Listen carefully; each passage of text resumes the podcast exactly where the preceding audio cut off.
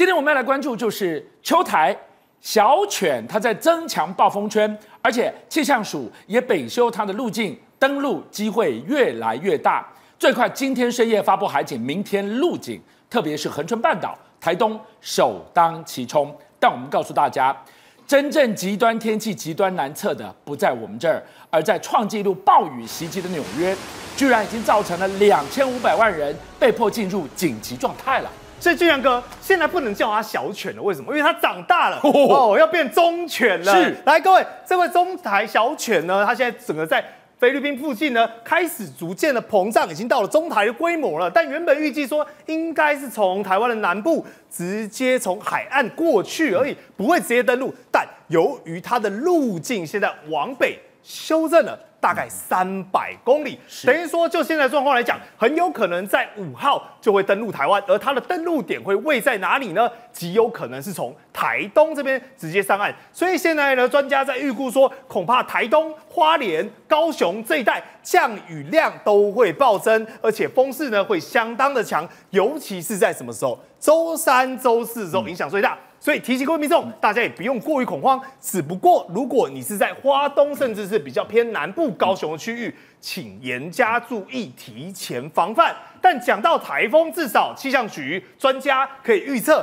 不能预测的是什么？极端气候。现在就在美国纽约，大家讲从来没有看过纽约。各位是现在这种状况，你可以看到，包括住宅也好，民宅也好，而且尤其是地下铁。通通都变成了水世界、水上乐园。你看看这个通往地下铁的一个街道，完全整个阶梯有如瀑布一样，而就在地铁站附近，直接从墙壁，各位不是地面哦，也不是天花板哦，墙壁开始大量的涌出水面，所以你看到这个水柱直接就这样淋在列车上面，还以为说你是在洗车还是在降温，通通都不是，只是说这个意外实在是水太大了。就连民众还苦中作乐，特别拿起手机，你看看到，哎，旁边上面下大雨，里面下小雨，就连墙壁都有水柱、水花、水线不断的流出来，把它拍成影片传上网，让人家看到，哇，纽约竟然出现如此一般的奇迹。哎，这让我想到了，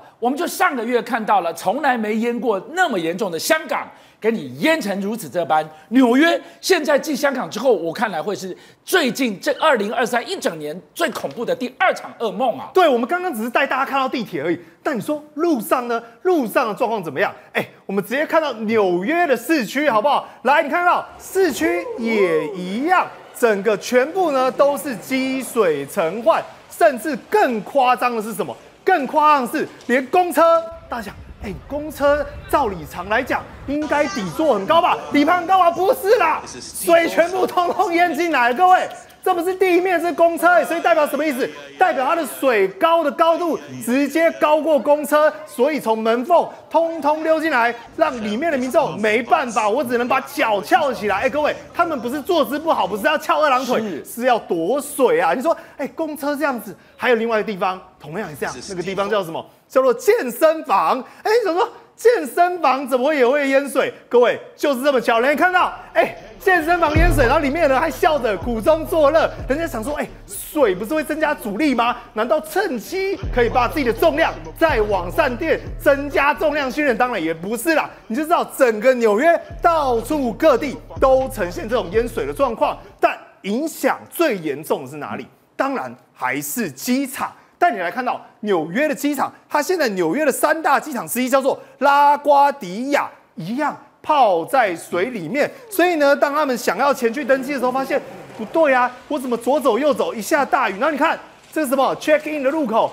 通通都淹成水患，所以被迫好几千辆的什么，好几千辆的飞机只能因此停机。好，我们看到了世纪暴雨，红雨成灾，这是纽约。另外一个是欧亚交接的门户土耳其，多可怕！你看这个画面，对，所以你看世界各地都出现这种状况。看到土耳其这个街道变什么？变成湍急小流。你各位，你现在看到这个绿色的，然后有桌子有椅子，什么摊商啊？摊商直接做生意到一半，想说做着做着，我怎么就在动起来了？被水直接冲走，而来到更下的地方，你看有民众四季如强行涉水，就拿着一支绿色雨伞，扑通一声，扑通一声。就这样被水给冲走了，吓到赶快躲到旁边去。所以你看到，就连土耳其都发生这种状况，而镜头转到伊斯坦堡相关的道路，甚至啊，来你看哦，水冲着冲着。这个是什么？哦、车子被冲走了，不是车子被冲走啊，俊相哥，是路面直接垮掉了，路面伴随的车子直接被冲垮了，就连旁边的房屋也是这样应声倒下，非常严重。甚至镜头转到海边，你会看到一个更可怕的画面。刚刚那个市区，这是什么？他说：“哎，宇轩，你干嘛带我们看明天过后的预告片？不是。”这是位在土耳其的近海，竟然发生了多起水龙卷，还不是在一个时空里面。而且你就像刚才数看，一个、两个、三个、四个、五个，变成站一整排，跟那种我们不在海边看到风力发电那个柱子一样，全部一根一根。说为什么会这样？就是因为热对流过于旺盛嘛，是整个天气极端气候过热了，所以才会导致整个乌云罩顶同时连接着水龙卷就往海面窜。而镜头转到同样位在欧洲的希腊，一样非常的惨重。为什么？希腊呢也是遇到了风暴的袭击，它是遇到了风暴，而风暴一日的降雨量竟然是平日几倍，吓死人八倍！你看这个水流湍急到如同泥沙一般。而刚刚那个精彩画面，再让各位看一次。原本这是一道围墙，应声撑不住水的重量与压力。瞬间就倒下来，还好附近对面的民宅有一定的高度，民众看了险象环生，手都吓死了。原本好好的墙壁，怎么就这样被洪水给冲垮？而希腊从九月到现在，已经历经了两起风暴肆虐，整个洪水都像泥流一样，频频把街道淹没，让人家分不清楚东南地北，到底这里是道路？还是平地，还是广场，还是只剩下湍急的土石流。而且不止如此，希腊遭遇到洪水之外，还有另外一起让人家更可怕。你看，下着雨，但是你仔细看，雨里面当中有什么？一块一块一块的，竟然是冰雹啊！它等于说下大雨的同时，冰雹也跟着下，导致说路边的车，像看到这个眼平所见的所有车子。恐怕都遭殃，全部都刮成一道一道伤痕，而且农作物也会造成严重损失。过去他讲希腊是众神的国度，如今变成了什么重灾区？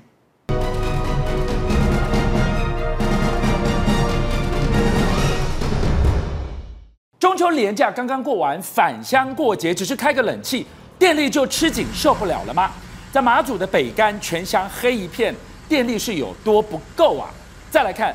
台中一片椰子树的叶子就可以让大雅将近三千户大停电，电网是有多脆弱？但是今天我们要告诉大家，更大的风险在后头，秋冬恐怕要陷入电力吃紧。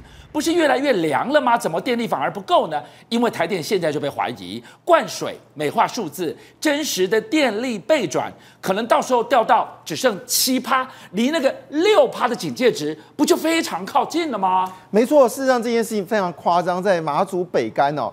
那我们知道假日时间其实电用电量不是很大，但是十月一号的时候，突然之间呢，北干一片漆黑啊。原因是什么呢？原因是哦，哎，直接有电缆，因为不知名的原因呢，它直接呢就跳电了。电缆，哎，电缆不就输电吗？输电怎么会跳电呢？这件事我还是觉得不能理解。电缆不就一条电线吗？它里面也不是什么节气什么东西，呃，节点什么地方没有问题就直接跳掉了。好，这个没有答案了。但是总共停电时间从这个七点到九点了，停电两个小时。但是这个就很扯了，这在台中大雅。那我们知道，其实基本上来说呢，这电线杆是在十月一号怎么被断掉的呢？好，答案就是叫做一片叶子的叶呃椰子的叶子哦。那我们知道椰子板就很重嘛，哈，枯的时候掉下来，这一掉下来的力量竟然可以大到直接把高压线的电线的直接可以扯断。我我在想，这这个画面到底是什么画面？我也不能理解。好，到底是有多脆弱？但是高压线被我知道没有错，椰子很重，椰子也很重，但是掉下来可以把一条电线给扯断。好了，大雅为这件事呢，也有两千九百三十一户哦，就直接停电哦。但是我觉得最恐怖的事情是什么呢？因为我们知道大雅卡就是二零二四年、二零二五年非核家园核电要就要没有了，那同时间呢要降低空气污染。那我们知道新南港长期烧煤炭嘛，所以每次到冬季的时候，那边雾蒙蒙的一片哦。所以这几年呢，其实还是有这个烧煤炭的这个呃发电厂。但重点来了，因为当地民众受不了啊，哎，你这一烧煤炭，我们享受煤炭啊，北部享受电力啊，所以呢，台电就做了一个决定啊，他说，哎，好了，新拉港从十月份呢，要因秋天秋冬的污染季呃污污染季节呢，要暂停跟台中火力发发电厂总共暂停五部机组。好，但是问题是啊，没有算到其中有一部机组呢，很抱歉，它的这个烧炭的这个呃这个牌照呢。正巧现在到期，所以总共六部。你知道六部什么概念吗？就是瞬间我们在在从这个十月一号开始呢，全台总共少掉了三百五十五万瓦。果不其然，十一月份的灯号直接掉到十个百分点。那掉到十个百分点，那还是有电啊？对不起，对我要先讲清楚哦。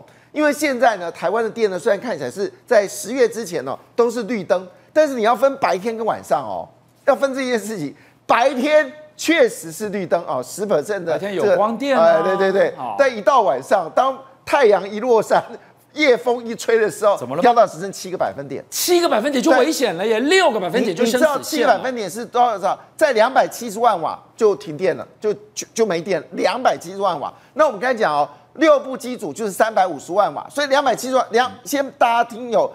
观众帮我记住两百七十万瓦，因为这后面跟后面内容是有关系的。好了，那回头一件事，在这个情况之下，那兴达港在该怎么做呢？那你赶快做天然气呀、啊！结果你知道这个天然气的问题又来了。这个有有人有这个内部消息人士哦，现在台中跟兴达都在在盖这个燃气的发电厂嘛，哈。那这个进度呢？希望在二零二五年的二月份，好就可以完成嘛，正好拨接所谓的核电就没有了嘛，哦，想得美嘞！据了解，最新消息，延宕三已经超过三成了。那这三成呢？当然内部是说没有了，没有了，我们只差零点一个零点一个百分点啊。但是他又说一句话说，为什么会延宕？你你只差零点一个百分点，其实也还好嘛，对不对？三十六点七跟三十六点八有差吗？但问题来了，他自己也承认哦，他的。劳工不多啊，那劳工不够，他说把所有延宕的原因是因为劳工。那劳工为什么不够？你总要找理由。他说都是富国神山。可我算一算呢、啊，哎，这个你说富国山那就是台南的科学园区嘛。三奈米是去年上半年就已经完工了，去年上半年二零二二年上半年三奈米的土木工程就完成了嘛，下半年才进入到所谓的试量生产嘛。哎，没有啊，那你看，紫光和三那个三阶啊，可能就延宕到二零一五年下半年了。你知道这二五年二二零二五年下半年，你知道这差多少吗？这差的量是。两百零三万瓦，所以三阶四阶一旦 delay，天然气上岸发电就核电没有，核电没有情况之下，那我刚刚有特别提一件事哦，现在夜间的电量只剩两百七十万瓦就跳电哦，是。好，但是你知道如果这个三阶没接起来的话，你知道少多少电吗？少两百零三万瓦，就告诉我一件事情，恐怕未来的电真的会缺，那这样就会变成我白天太阳有在日照的情况之下，就拼命的。爆发式的增长，你就努力的给我发光电啊！啊，你真的吗？事实上，现在有这样想啊，所以在南部要设这个储电厂啊。请问一下，环保的问题有几个被挡住了？现在都挡住了。好，那现在怎么办呢？所以要把眼光呢看台北。因为台北哦，现在是所有绿能发电最低的地方。那台北呢，有很多的五层楼的这个公寓啊，好，四层公寓，那占了整个台北市百分之五十五，五十二个百分点的这个面积哦。他就想说，那你可不可以在顶楼装个光电的电板啊？好，当时柯文哲打嘛，哈。那现在新的市长说好要帮忙啊，但问题来了，这第一个问题，你要所有住户四分之三同意，这个难吧？好，第二件事情，就算同意了。刚开始的这个费用要所有的住户来负担，这个难吧？第三个好，你就算真的评估完了，这个真的可以盖的时候，厂商也不见得愿意。为什么你知道吗？因为你有些楼层比较低，你的阳光根本不够，所以你把所有焦点放到台北跟新北市的所谓的光电屋顶光电板，哎，通没几哈。所以呢，我们这样讲，刚才讲的是电脑，但是所以他几乎无所不用其极的要去种光电，连这个所谓的违建的屋顶。夯不啷当，你都给我让出来呀、你也知道嘛，事实上我们这样讲，屋顶上面的建筑物一定是违建嘛，只是你叫合可能类似合法的违建。你知道那个台中台台北台湾美光哦，在台中跟林口都有投资哦。他说呢，其他最担心的不只是绿电买不到哦，他说呢，台湾的缺水的问题呢，尤其他看到鲤鱼潭是那个干涸的时候呢，他也吓了一大跳。宏威，台湾不来电怎么办啊？我们现在为了要解决缺电的问题啊，真的已经到了无所不用其极哈，去跟良田征地，哈，去跟余温征地，去跟林地来征地。现在呢，连违建的屋顶啊，通通都要把它变成弄光电板，这真的是太过。其实以台北市来讲，就说你八十四年，民国八十四年一月之前呢的违建，它不是说它不是违建，叫做寄存违建。是这个是当年这个陈水扁当市长，他就大赦，他说：“哎，暂时我就不处理。”那大家都知道，这个陈水扁不处理，那当然接着马英九也没有处理，然后好了没有就一直都没有处理。可是问题，它是不是违建？它仍然是违建。那你这个违建呢？如果你经过改建，对不起，你就立刻变成新的违建，就要做处理。那所以现在呢，你为了要发展所谓的光电，连违建的屋顶啊都让你做光电板。那所以呃会有一个问题，过去不是很多人说在就是外国人都在笑台北太丑了，尤其从这个飞机场要下来的时候，哇，都是一一堆铁皮，好难看。所以以后是怎么样，都变成一个镜面，你就会觉得比较好看了吗？我跟大家报告一个最新的台电的它的财务状况，台电明年的累计亏损会达到五千九百亿。哇，四千亿已经够恐怖了。还有台电的负债会超过两兆，因为它大部分的资本支出，对不起，因为它已经都已经在亏损，它有什么钱呢？所以它的资本支出都是用借钱的方式，所以它大概八成都是用负债的方式。对于一个财务如此没有韧性的一个电力公司，你告诉我说他以后要强化这个电网，让让这个电网更有韧性，你觉得有可能吗？所以除了我们刚才讲，就说这个天然气发电啊，可能三阶四阶它会延宕啊，或者是说绿电太贵，你卖一度电好，你就赔一度电或赔两度电之外，而台电的严重的财务的亏损也会影响未来供电的稳定问题。邀请您一起加入五七报新闻会员，跟俊相一起挖真相。